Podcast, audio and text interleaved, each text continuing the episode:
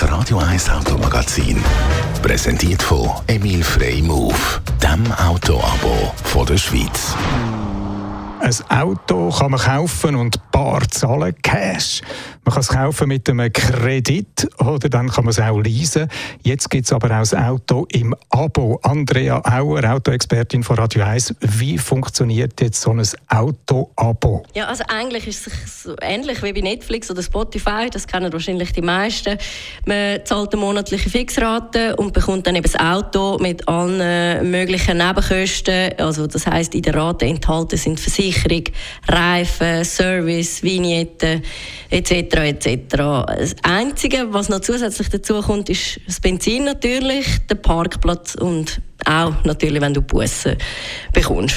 Ja, hoffentlich gibt es dann die Bussen nicht im Abo. Wer kann jetzt so ein Auto-Abo brauchen, Andrea Auer?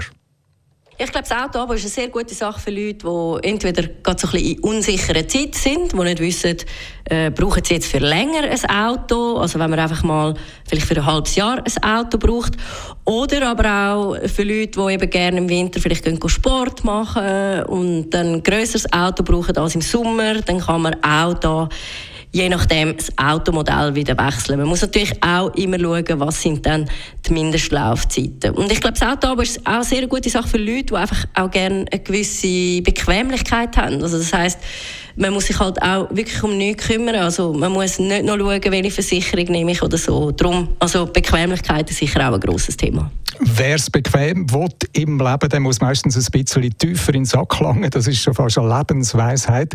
Wie ist das jetzt im Fall vom Auto-Abo, Andrea Auer? Ist das im Vergleich eher teuer? Ja, das kommt immer ein bisschen darauf an. Also in der Regel ist es natürlich so, dass ein Autokauf wahrscheinlich die günstigste Lösung ist. Aber es gibt auch bei den Abo-Angeboten auch immer wieder mal günstige Angebote oder einfach gewisse Schnäppchen. Es gibt ja dort auch Occasionen.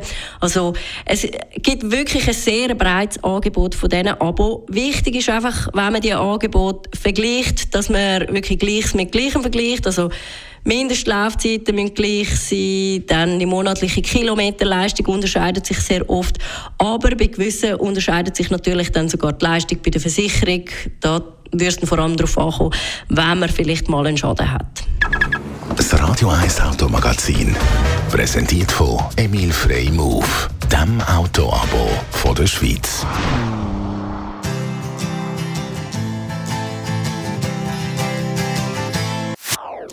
Das ist ein Radio 1 Podcast. Mehr Informationen auf radio1.ch.